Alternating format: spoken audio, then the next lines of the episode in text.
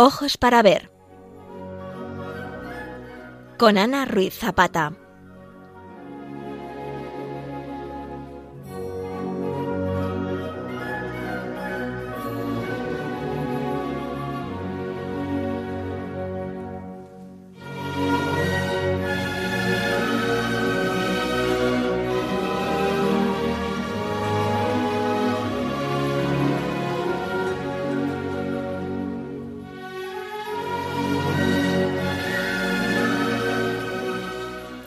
Buenos días, queridos oyentes de Radio María.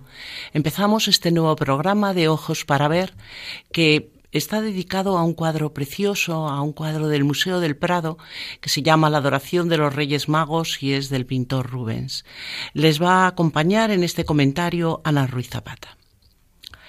Vamos a comenzar comentando que es un cuadro muy interesante porque fue pintado en 1609, pero después repintado y ampliado en 1628-29 y tanto en, razón de su calidad como de su tamaño, es un cuadro inmenso, tiene 3,55 por casi 5 metros, pero sobre todo por su historia, es uno de los cuadros más importantes de Rubens.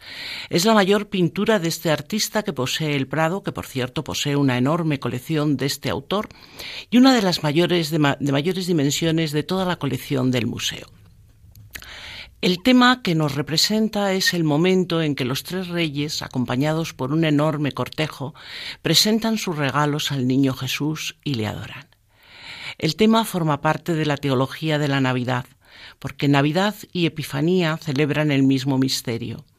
La Navidad acentúa sobre todo el nacimiento, que Dios se ha hecho hermano nuestro, y la Epifanía pone más énfasis en la manifestación de su divinidad. Es además una de las festividades cristianas más antiguas que en la liturgia romana actual acentúa lo que es la revelación de Cristo a los paganos. La escena está tomada del Evangelio de San Mateo, del capítulo 2, versículos del 1 al 12, y es este evangelista el único que la recoge. Relata la llegada de unos magos de Oriente siguiendo una estrella que les conduciría hasta Jesús al que van a adorar es la revelación de la presencia de Dios encarnado, es decir, de Jesús hecho hombre frente a la humanidad. Una de las historias más grandes, llena de drama, radiante y misteriosa. Dios está haciendo algo que transforma la oscuridad de la historia humana en esperanza y luz. Y todo cuanto aparece sirve para este divino proyecto. Por una parte está la estrella que guía, otros son los hombres sabios de Oriente que indican que el Mesías no es sólo para los judíos. Pero incluso un personaje tan negativo como el mismo Herodes, pese a sus malvadas intenciones, tiene su papel porque él va a señalar dónde está el bien. Vamos a fijarnos especialmente en los Reyes Magos. Ellos vienen de tierras lejanas, posiblemente eran personas cultas y consagradas al estudio de las estrellas, algo bastante frecuente en las civilizaciones mesopotámicas y persa. No eran judíos, pero tenían eh, unos mínimos conocimientos de las profecías referentes a un Mesías. Y son un ejemplo de fe, porque supieron descubrir en el brillo de esa estrella vista en Oriente y que a ratos además se les escabullía, el paso de Dios por sus vidas. Se dejaron llevar por la estrella que los conduciría a una meta, encontrar al rey de los judíos que ha nacido. E iban con un deseo ardiente en el corazón. Hemos venido a adorarle. Se pusieron en camino Dejaron su patria, su casa, sus comodidades, la familia, todo para adorar al Niño Dios. Y perseveraron a pesar de las dificultades que se les presentaron en un camino largo, difícil, incómodo y cansado. Porque adorar es poner los planes de Dios antes que mi propio tiempo, que mis derechos o que mis espacios. El Evangelio de Mateo nos indica cómo superaron el momento crítico de oscuridad en el palacio de Herodes en Jerusalén, porque ellos creyeron en las escrituras, en la palabra de los profetas que señalaba Belén como el lugar donde tenía que nacer el Mesías. Y nos dice así San Mateo, llegados a Belén, entraron en la casa, vieron al niño con María su madre Y es que los magos en Belén supieron trascender aquella escena humilde y corriente de un niño pobre con su madre y reconocieron en aquel niño la presencia de un soberano. Por eso continúa el evangelista y postrándose le adoraron. La adoración es la finalidad de su viaje, es el objetivo de su camino. El Papa Francisco, en las homilías que nos viene, regalando en los días de Epifanía, nos insiste en cómo, si perdemos el sentido de la adoración, perdemos el sentido de la vida cristiana, que es un camino hacia el Señor, no hacia nosotros. Y este es un riesgo evidente en personajes que, aunque aparecen junto a los, a los magos, no consiguen adorar. Es el caso de Herodes. Herodes usa el verbo adorar, pero de una manera engañosa, porque él solo se adoraba a sí mismo y lo único que quería era deshacerse del niño con mentiras. Tampoco los expertos en las escrituras, que indican a Herodes con mucha precisión dónde nacería el Mesías, van a adorar. Ellos conocían las profecías, eran grandes teólogos, y además son capaces de citarlas exactamente, pero no van a descubrir en Jesús al Mesías, porque aunque sabían dónde ir, no fueron. Es que la teología y la eficiencia no valen de nada si no se doblan las rodillas. En cambio, los magos no solo fueron sabios organizadores de un viaje, sino que caminaron, llegaron y adoraron.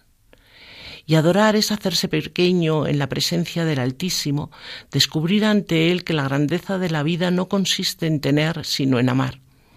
La adoración como exigencia de fe es hacer un éxodo de la esclavitud más grande, que es la de uno mismo, y poner al Señor en el centro para no estar centrados en nosotros mismos. Es poner cada cosa en su lugar y dejar, por lo tanto, el primer puesto a Dios. Mateo termina esta perícopa diciendo que abriendo sus cofres le ofrecieron dones de oro, incienso y mirra, porque Él es el Mesías, Dios y Salvador. Los regalos tienen que ver con el reconocimiento de la realeza, en el caso del oro, de la divinidad y su sacerdocio, en el caso del incienso, pero también de la humanidad del Mesías. Le van a dar mirra por su encarnación como hombre y salvador. Es este momento de presentar las ofrendas también alude a la visión que presenta Isaías de las naciones que rendían tributo a Jerusalén y que es una lectura que se proclama en la fiesta de Epifanía, cuando dice multitud de, de camellos te cubrirán, dromedarios de Madián y de Efa, vendrán todos los de Saba, traerán oro e incienso y publicarán las alabanzas de Yahvé. La iconografía del tema es bastante interesante, porque los Reyes Magos dejaron una impronta duradera en el imaginario cristiano. Mateo nos los presenta escuetamente, pero mm, este tema va a ser muy enriquecido con diversos episodios tomados de los evangelios apócrifos, del pseudo Tomás del siglo II y sobre todo del Evangelio armenio de la infancia de Jesús del siglo IV. La adoración de los magos ha sido un tema, por lo tanto, muy representado en el arte cristiano desde sus orígenes. Las primeras manifestaciones las vemos en las catacumbas de Roma, en los siglos III y IV, y pronto el tema cobrará autonomía. En el siglo VI, en los mosaicos de San Apolinar en Nuevo de Rávena, los tenemos ya fijados en número tres y en nombre, Melchor, Gaspar y Baltasar. En estas primeras representaciones se los presenta ataviados a la moda oriental por considerar los persas y llevan por tanto el gorro frigio, una túnica corta y pantalones ajustados. Y por eso mismo hay una tradición que cuenta que cuando en el año 614 los persas, durante la invasión a Tierra Santa, entraron en la Basílica de la Natividad de Belén, no la destruyeron porque vieron en ella imágenes de los tres sabios con atuendos típicos de su país. Es un tema, el de la Epifanía, que está destinado a motivar la piedad popular y por eso penetra en la historia del arte para comunicar el mensaje de la redención y salvación del hombre.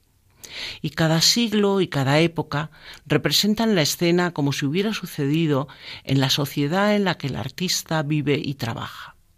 Y así, poco a poco, la tradición sobre los magos, viva en la Iglesia Católica, fue añadiendo datos tomados de leyendas, por ejemplo, las recogidas en el libro de los tres Reyes Magos de Juan de Hildesheim hacia 1370. Y también se enriqueció con datos tomados de revelaciones particulares. Se fueron poco a poco imponiendo los atributos regios, empezaron a lucir una corona, un manto, y aunque al principio lo habitual es que fueran a pie, después aparecieron a caballo, aludiendo a su condición de peregrino. A partir del siglo XV aparecen tres perfiles ya claramente definidos en la iconografía. Uno de ellos era un anciano con barba blanca y los otros dos un hombre más joven de pelo claro y otro de raza negra. Y son estas mismas transformaciones plásticas que experimenta el tema a lo largo de la historia del arte las que hacen perceptible lo que permanece constante, es decir, cuáles son los elementos iconográficos invariantes y constitutivos. Y estos son, en primer lugar, una estructura determinada del tema, que está formado por, por un lado, la Virgen y el Niño, la figura del niño Jesús se suele encontrar en la mayor parte de las representaciones en brazos de María, con un tamaño un poco superior al del bebé recién nacido. Y en cuanto a los reyes magos, uno de ellos suele estar de rodillas frente a Jesús en señal de devoción otro guarda turno para mostrar sus respetos y un tercero, que generalmente es el rey negro, el más joven de los todos, de los tres, espera su turno en un segundo plano observando la escena. El otro elemento constitutivo es la disposición de las figuras. Hay siempre una configuración en dos campos dispuestos uno frente al otro, lo que en términos pictóricos puede realizarse según los casos, ya sea por lateralidad, es decir, un grupo a la izquierda y otro a la derecha, o en profundidad, un primer y un segundo término. A un lado o en un plano están la Virgen y el Niño, y en el otro los magos, y siempre articulados esos planos por una relación de adoración porque la adoración es que exige dos términos, el que adora y lo adorado, es decir, un sujeto y un objeto de adoración. Aunque el que adora en realidad lo que hace es contemplar, y el objeto de la adoración no es pasivo, sino que está reinando. Los artistas a lo largo del tiempo se han encontrado con un reto importante para abordar el tema. Tienen que presentar un evento muy importante, pero a la vez es un acto doméstico y tierno.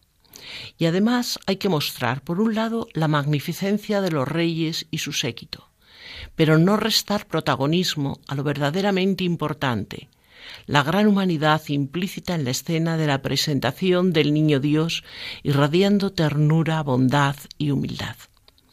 La narración de San Mateo, hemos visto, es muy sencilla. Solo habla de unos magos que vienen de Oriente y su manifestación a los sabios. En el cuadro que nosotros hoy vamos a analizar de Rubens, este cuadro del Museo del Prado, lo veremos expresado con una gran exuberancia, con un poderío y un exceso que son los típicos de este artista. Y vamos a hacer ahora una pausa musical y vamos a escuchar un, poema un poema muy alegre, que es un poema villancico, que escribió Santa Teresa para celebrar la Epifanía en el convento con su comunidad, a la que llama la mimanada. Pues que la estrella es ya llegada, vaya con los reyes la mimanada. Vamos todos juntos a ver al Mesías, que vemos cumplidas ya las profecías, pues en nuestros días ella llegada, vaya con los reyes la mimanada.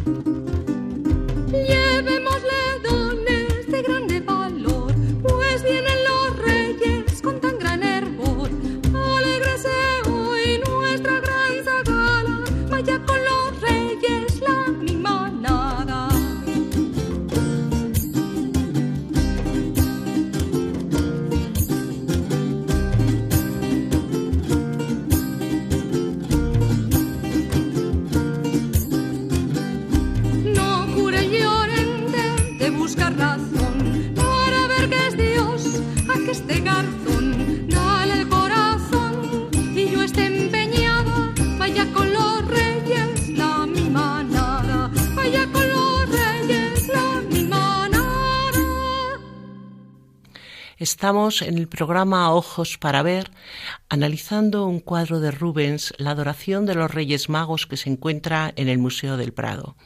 Y les está acompañando Ana Ruiz Zapata. Vamos a pasar a analizar un poco el contexto histórico de la pintura de Rubens, porque la pequeña historia de esta gran obra maestra está muy unida a la gran historia de España.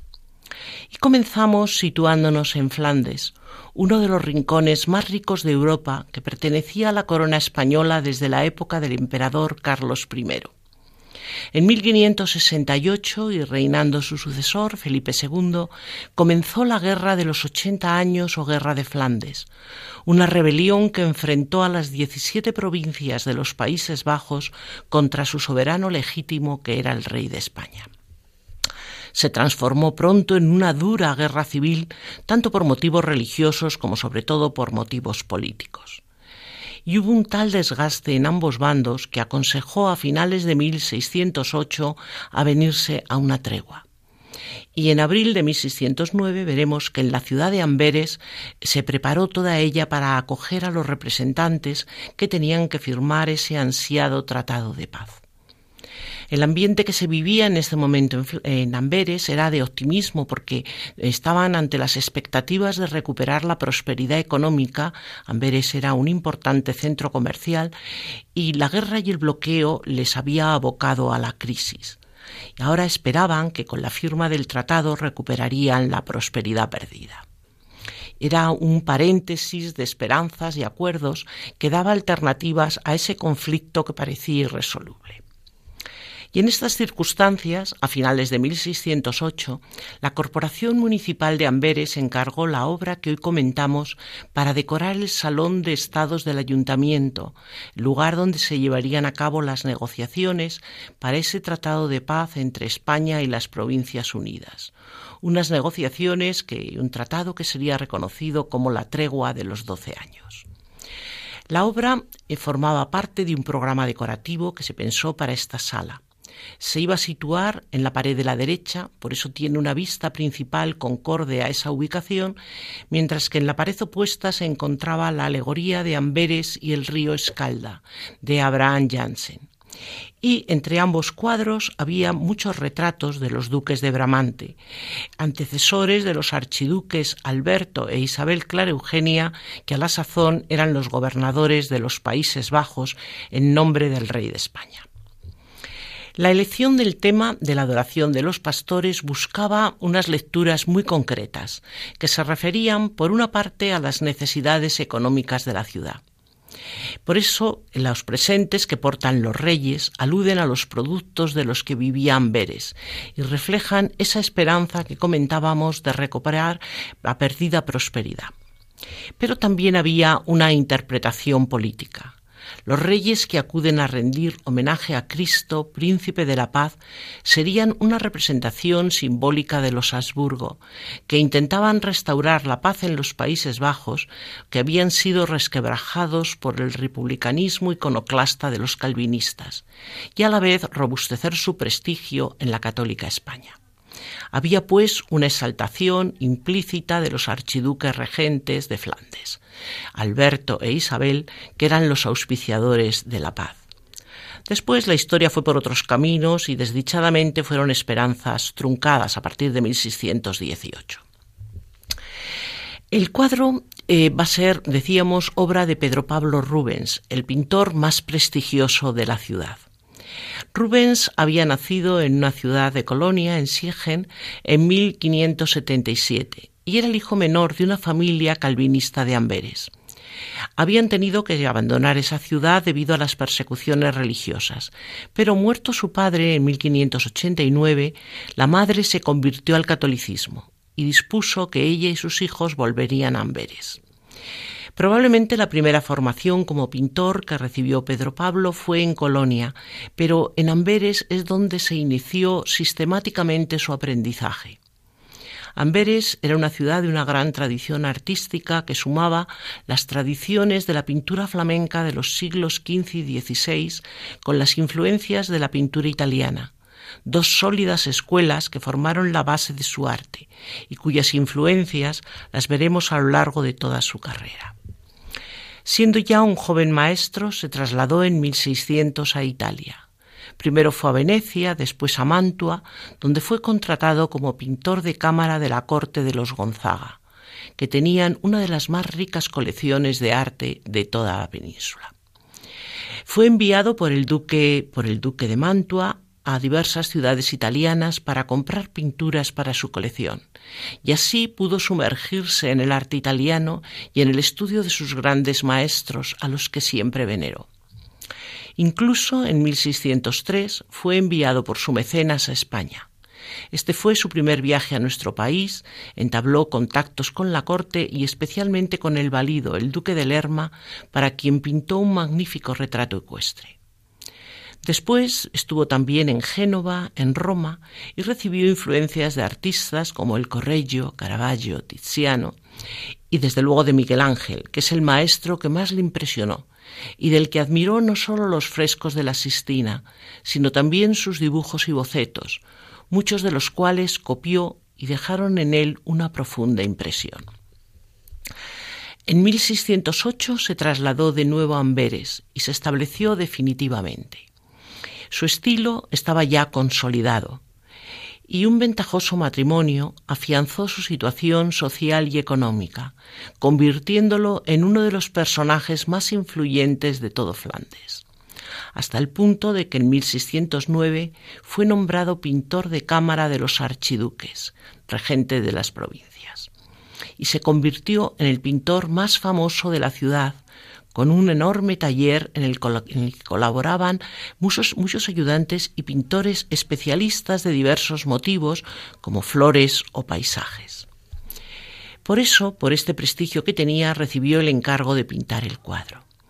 Se lo encargó Nicolás Rococ, que era regidor y primer burgomaestre de la ciudad de Amberes, y fue además un importante mecenas de Pedro Pablo y recibió por él unos honorarios considerables que ascendieron a 1.800 florines.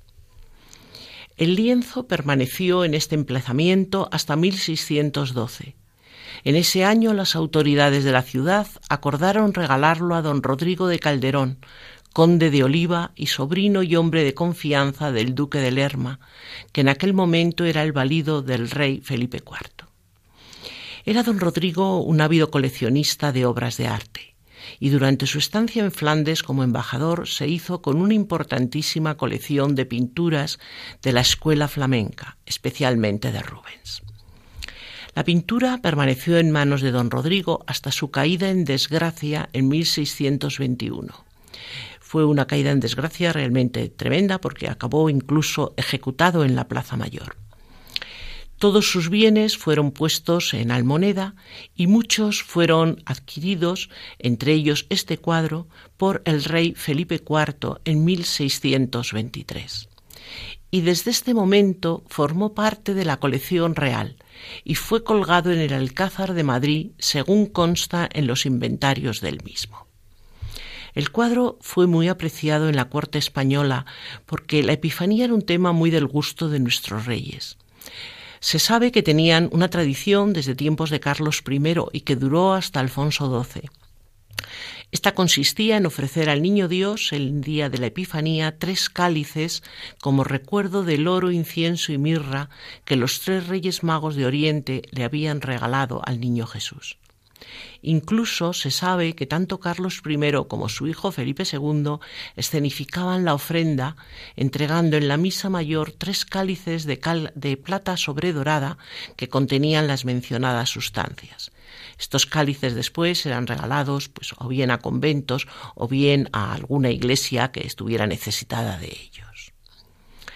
Vamos a, a oír ahora un pequeño fragmento de Arcangelo Corelli, eh, que es uno de los más importantes mm, de los más importantes compositores del barroco, que además se centra de un modo excepcional para su época en música instrumental. Eh, este fragmento que vamos a escuchar fue compuesto en 1681 y pertenece a las 12 sonatas en trío Op. 1.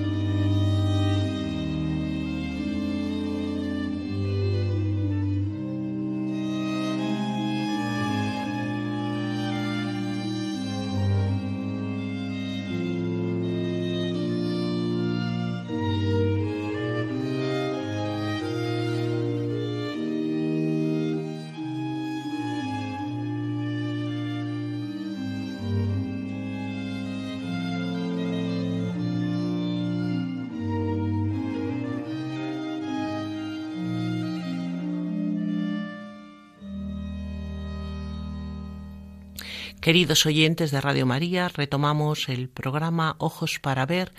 Hoy estamos analizando la adoración de los Reyes Magos de Rubens que está en el Museo del Prado y les está acompañando Ana Ruiz Zapata. Vamos a centrarnos en la obra que fue considerada desde antiguo como una de las piezas maestras del pintor. Es una obra muy compleja tanto por la cantidad de elementos que la forman, hay más de 30 figuras en la obra final, como sobre todo porque el cuadro, inicialmente realizado en 1609, como antes comentábamos, fue repintado, ampliado y reinterpretado por el propio Rubens en 1628-29 pero conservando siempre esta estructura que antes comentábamos que es común en las representaciones de dicho hecho bíblico, tanto por los personajes representados, la Virgen, el Niño, los Reyes, como por su disposición en el cuadro en dos campos uno frente a otro. En su descripción podemos observar que es una obra cargada de personajes y de detalles. La escena se sitúa en un exterior. La parte izquierda es la zona que ocupa la Sagrada Familia. María está en pie pero inclinada levemente para sostener sobre el pesebre al niño, quien parece juguetear con el regalo que le presenta Gaspar. Y tras la Virgen, en un discreto segundo plano, está San José. El portal es muy característico porque se ha transformado en una arquitectura clásica. Los Reyes Magos y su séquito ocupan dos tercios aproximadamente del cuadro. Se dirigen hacia la Sagrada Familia, van con pajes, con un gran cortejo de criados, caballos, camellos, y en cierto modo nos recuerdan el esplendor del ceremonial diplomático que existía en el siglo XVII. Vemos, en primer lugar, en, en, el grupo de los reyes a Gaspar arrodillado ante el niño. Le ofrece una copa llena de monedas de oro y va acompañado de un pequeño paje en pie a su derecha y otro a su izquierda. Tras él, en pie, están Melchor y Baltasar, y van acompañados de criados y en primer plano de dos porteadores semidesnudos, encorvados por el peso de las ofrendas. Ocupando un triángulo a la derecha que abarca gran parte de los añadidos superior y lateral de 1629, vemos un muchacho en pie que conduce unas riendas de un caballo castaño. Tras él, un caballero en un caballo blanco que parece encaminarse en dirección opuesta al portal, y en la parte superior camelleros y camellos, mientras que en el cielo revolotean dos angelotes. Al fondo del cuadro aparece el puerto de Amberes, ciudad que despliega toda su riqueza en las mercancías y los tejidos que se exponen en la obra. El cuadro, decíamos, fue pintado originariamente en 1609. Y esta primera versión es muy diferente o era muy diferente a la que hoy podemos ver, pero la conocemos en primer lugar gracias a un boceto preparatorio porque había una práctica de realizar bocetos que se había iniciado tímidamente en Italia y en los Países Bajos meridionales ya en el siglo XVI. era un método para hallar la composición de la obra y las actitudes en los personajes, según explica Vasari. Estaban generalmente pintados en papel, a pluma o carboncillo y solían ser pequeños, monócromos, a veces un simple bosquejo.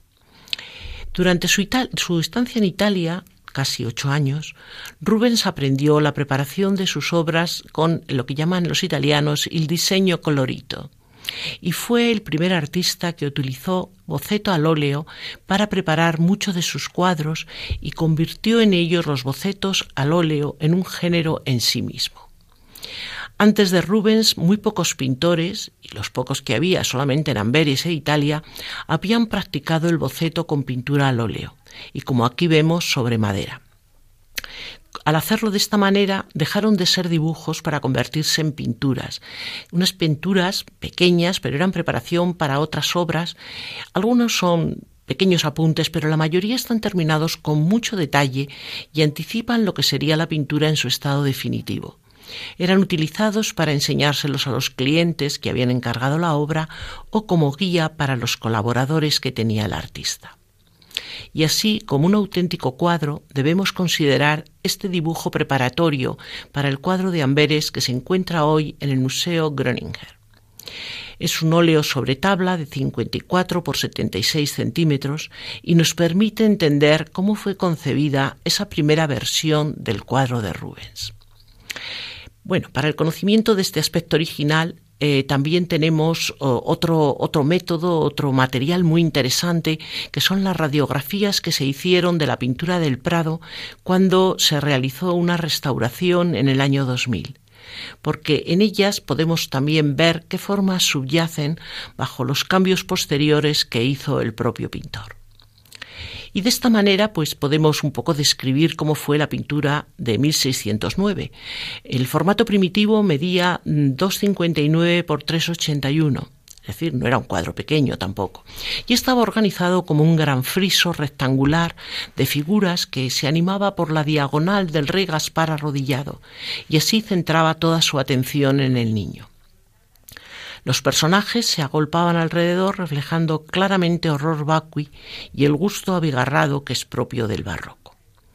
La composición estaba organizada como en un paréntesis, uno de cuyos lados era la figura de la Virgen con las piernas un poco flexionadas en el lado izquierdo, sujetando al niño, y en el lado derecho los porteadores de las ofrendas y entre ellos, es decir, dentro de este paréntesis, se agolpaban los demás personajes, situados en distintos planos.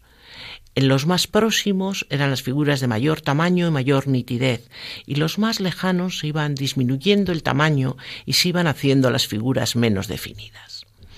La escena nocturna permitía destacar poderosos colores que daban opulencia al conjunto se iluminaba con antorchas y sobre todo con la luz irradiada por el propio niño. El pintor hizo en esta primera versión todo un despliegue de los conocimientos adquiridos en Italia y que plasmó en las figuras hercúleas de los porteadores, de clara influencia miguelangelesca, en la luminosidad contrastada que nos recuerda el Caravaggio o en el virtuosismo al que ha llegado en el trabajo de los pliegues de los ropajes de los personajes de la escena. Hacemos una pequeña pausa musical con eh, un fragmento del oratorio de Navidad de Bach. Se compuso para las fiestas de Navidad, está dividido en seis partes, cada una de ellas diseñadas para ser interpretadas en cada uno de los principales días del periodo navideño. El fragmento que vamos a escuchar pertenece a la sexta, que fue compuesta precisamente para la Epifanía.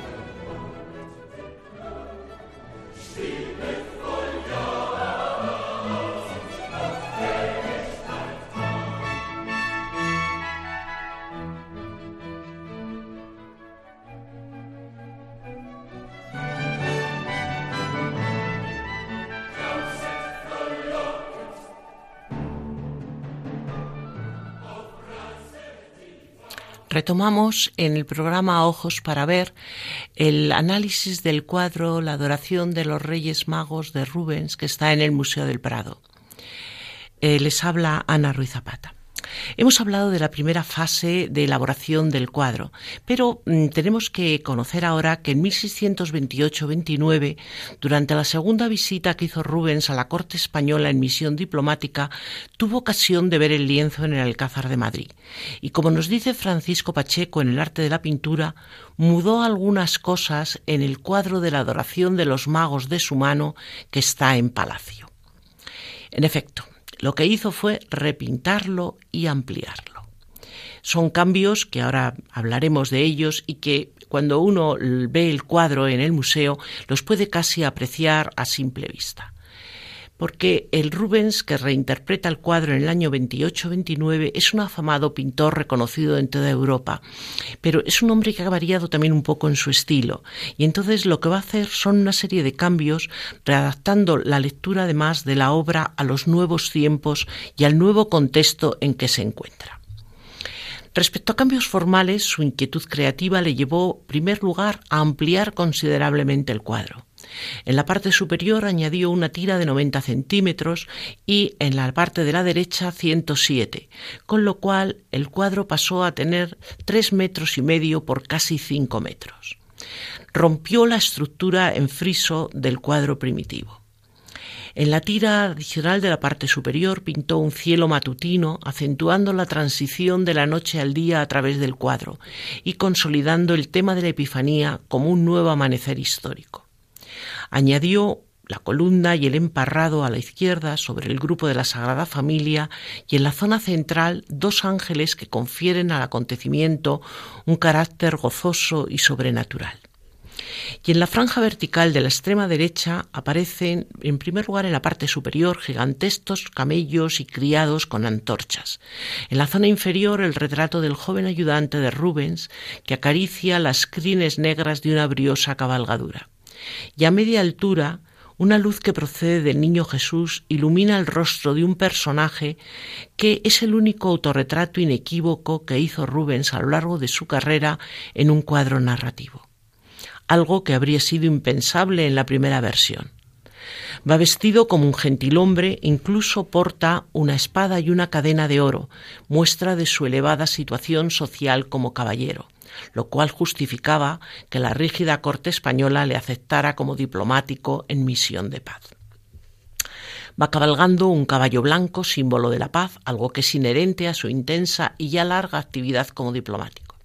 Y se ha vuelto, se está presentado como vuelto de espaldas, pero un fuerte impulso le obliga a girar el rostro para contemplar al niño Jesús recién nacido y se dice que también quizá para observar las mejoras que había aportado a la obra realizada veinte años antes. Porque es que no se limitó a pintar nuevas partes en el cuadro. El encargo de agrandarlo le brindó la oportunidad de observar con mirada crítica su trabajo anterior y de revisarlo, como decíamos antes, de acuerdo con la visión artística de finales de la década de 1620. Hay algunas zonas que dejó sin apenas tocar, pero la verdad es que transformó la mayor parte de la escena preexistente, adaptando el lenguaje del cuadro al estilo que a él le gustaba en este momento y que es de una influencia importante de Tiziano. Hace cambios en los personajes, por ejemplo, modifica la figura de la Virgen girando su rostro y en lugar de estar de perfil pasa a estar de frente. Cambia también el color de sus vestiduras, que eran rosadas, y adoptó tonos rojos en la túnica y azul en su manto. Y además destacó su figura con una columna que añade tras ella. También en otras figuras rectificó actitudes, en detalles, en vestimentas, eliminó algunas, como es el caso de pajes que estaban en la zona central, y así deja un poco más de visualidad para el cielo del anochecer, y añadió algunos elementos nuevos, como un burro con ojos tapados que está junto a los camellos y reposicionó elementos como el caballero de la derecha que está en el lienzo ampliado. Hizo además un cambio importante en la iluminación de la escena con la aparición de más antorchas, de un cielo estrellado en la esquina superior derecha y de los primeros rayos del amanecer por encima de la Virgen y de San José. Transformó profundamente el sentido formal del cuadro. Vamos a detenernos un poco en su análisis formal en el estado definitivo. Hemos dicho que es un óleo sobre lienzo. El lienzo como soporte es un material que se impone desde el siglo XVI, porque son un soporte ligero, flexible, fácil de transportar y además con carácter propio, porque la calidad de las telas y su trama permite unas texturas características que son más granulosas que cuando se pinta sobre tabla. No sabemos por qué razón el artista utilizó lienzo en lugar de tabla, que era lo que él solía hacer, incluso en cuadros muy grandes, pero fue bastante afortunada esta elección, sobre todo porque facilitó mucho el transporte de la obra que hemos visto fue muy, muy importante en la historia del cuadro. En la preparación del lienzo la conocemos bien por los trabajos de restauración y aunque en el tiempo de Rubens se habían generalizado los fondos rojos de bolo y la pintura directa sobre los mismos, él normalmente usaba una imprimatura de medio tono aunque no siempre es el, mismo medio tono, porque depende del tipo de luz que desee transmitir en la escena.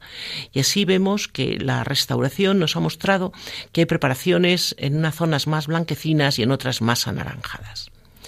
Respecto a la materia pictórica, él se formó en la tradición de los talleres flamencos, con unos colores cuya transparencia y brillo procedía en primer lugar de la calidad de los pigmentos, que él utilizaba molidos muy finamente, del tipo de aceites que utilizaba, que era de linaza, o para los colores más claros y delicados de nueces, porque el aceite de nueces amarilla menos, y sobre todo de las propiedades de la esencia de trementina, lo que los italianos llamaban aqua di raya, destilada a partir de resina de pino.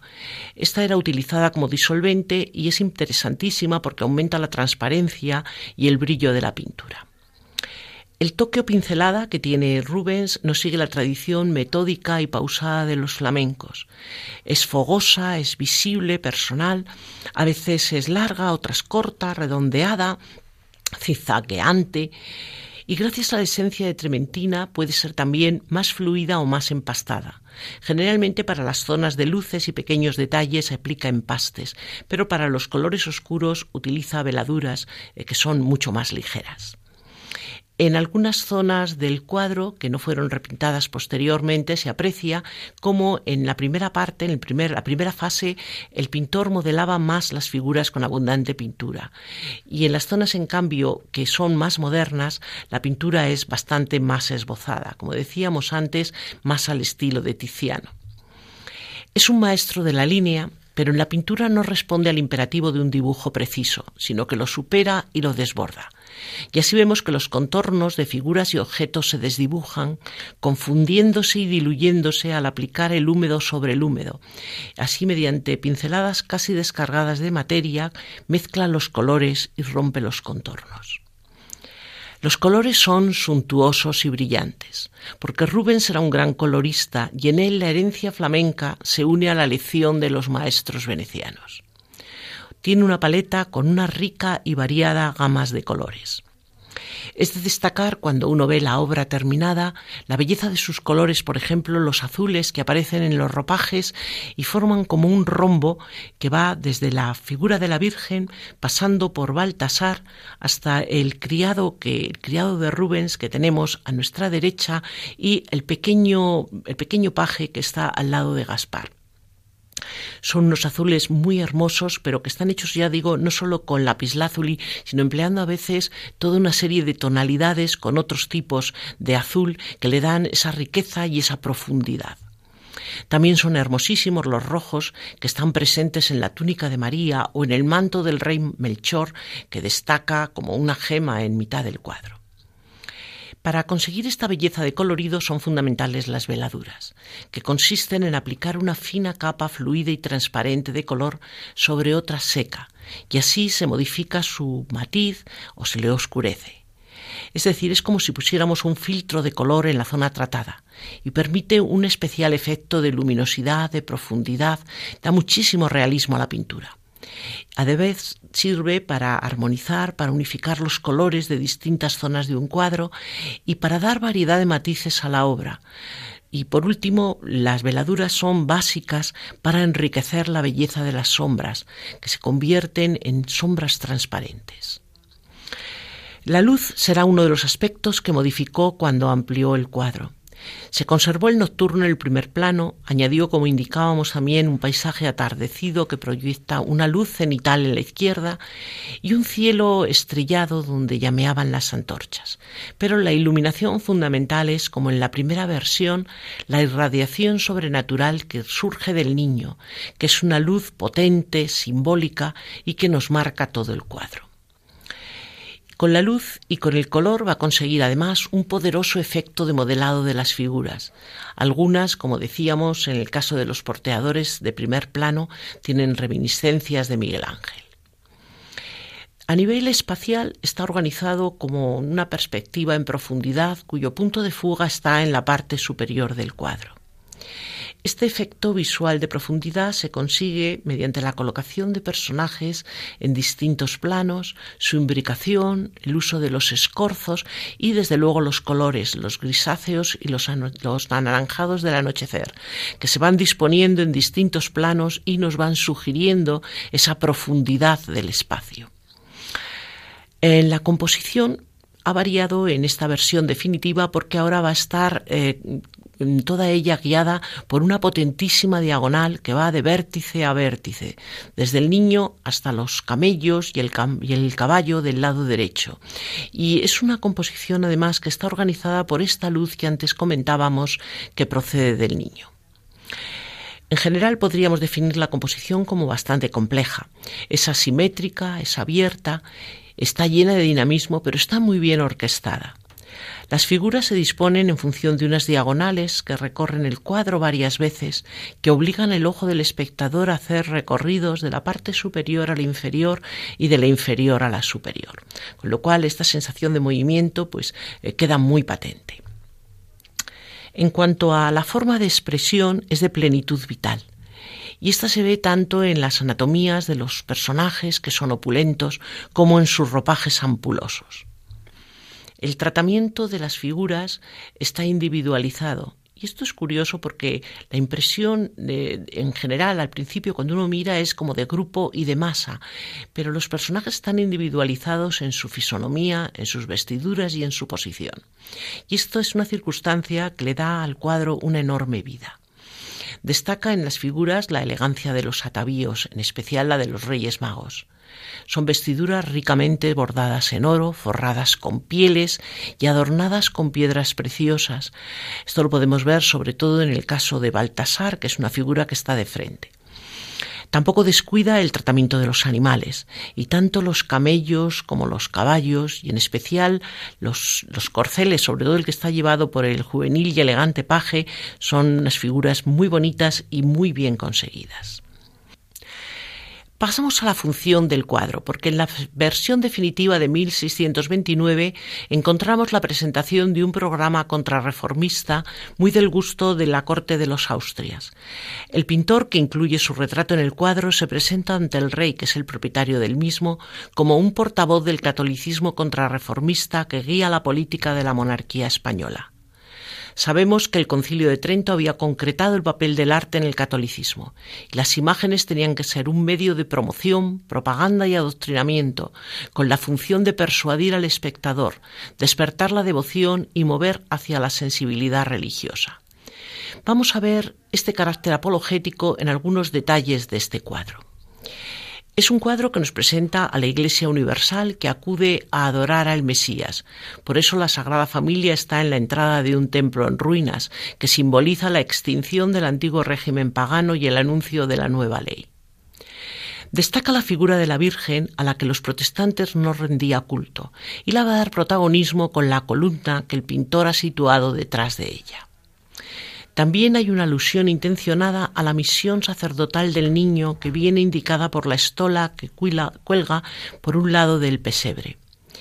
Y nos fijamos en cómo cuando el rey Gaspar arrodillado ofrece el recipiente de oro lleno de monedas, el niño curioso coge una de ellas. Pero cómo la sostiene es muy interesante porque la sostiene como si fuera una sagrada forma. Fijémonos que además el autor ha añadido debajo del niño, ha añadido un poco de paja y en la parte superior de la zona donde está el niño hay unas hojas de parra. Esto es interesante porque son símbolos todos ellos del sacramento de la Eucaristía, cuya validez negaban los protestantes.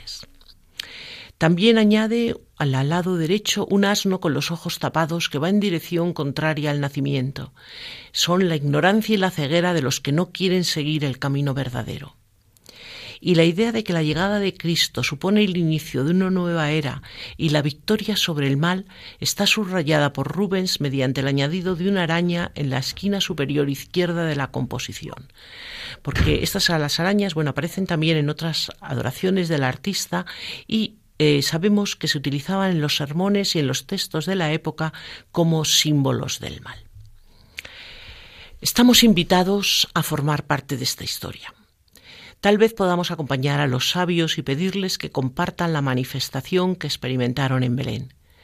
Sus viajes, como nuestra propia vida, tenían altos y bajos, tiempos de comprensión y de duda, un sueño que los hacía avanzar y una decepción de los valores del mundo. Pero al final quedaron iluminados por la presencia del niño Jesús ante el que se arrodillaron y le rindieron homenaje. Al inicio del año, como decíamos al principio, redescubrimos en la Epifanía la adoración como una exigencia de fe que implica poner a Dios en primer lugar en mis pensamientos, sentimientos y actitudes, porque sólo a Él le corresponde este lugar es el reconocimiento no solo intelectual, sino existencial de la pequeñez de todo lo creado en comparación con el Creador, y en consecuencia es una llamada a la humildad, a la aceptación de la personal indignidad ante quien nos trasciende hasta el infinito a la maravilla que causa el hecho de que ese Dios al que los ángeles y el universo entero rinden pleitesía se haya dignado no sólo a fijar su mirada en el hombre, sino a encarnarse. Nos ponemos en la presencia de Dios dispuestos a darles su tiempo, a dejarnos mirar y a bucear en ese mar sin fondo que es el amor con la única solicitud de estar con Él. Y así permitirles que nos sane y nos cambie, que nos transforme con su amor, que ilumine nuestra oscuridad y nos dé fuerza en la debilidad y valentía en las pruebas. Terminamos escuchando un poema de Santa Teresa que es uno de los primeros compuesto en 1560 y refleja una profunda experiencia mística, una mirada asombrada ante la hermosura del amado que supera a todas las hermosuras y por eso comienza con el oh admirativo.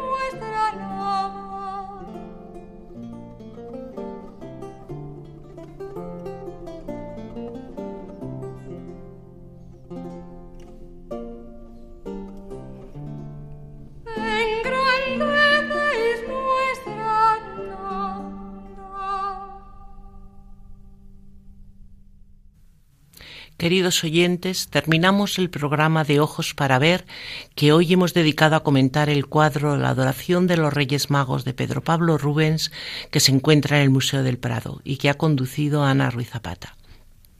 Nos despedimos deseándoles un nuevo año lleno de bendiciones en compañía de Radio María. Si desean volver a escuchar el programa, les recordamos que pueden hacerlo en el podcast correspondiente al programa del día de hoy. Y si quieren alguna aclaración o puntualización, pueden escribir a ojos para ver siete, siete en número, arroba radiomaria.es. Repito, ojos para ver siete, siete en número, arroba radiomaria.es. Y les invitamos a seguir escuchando Radio María, la radio de nuestra Madre.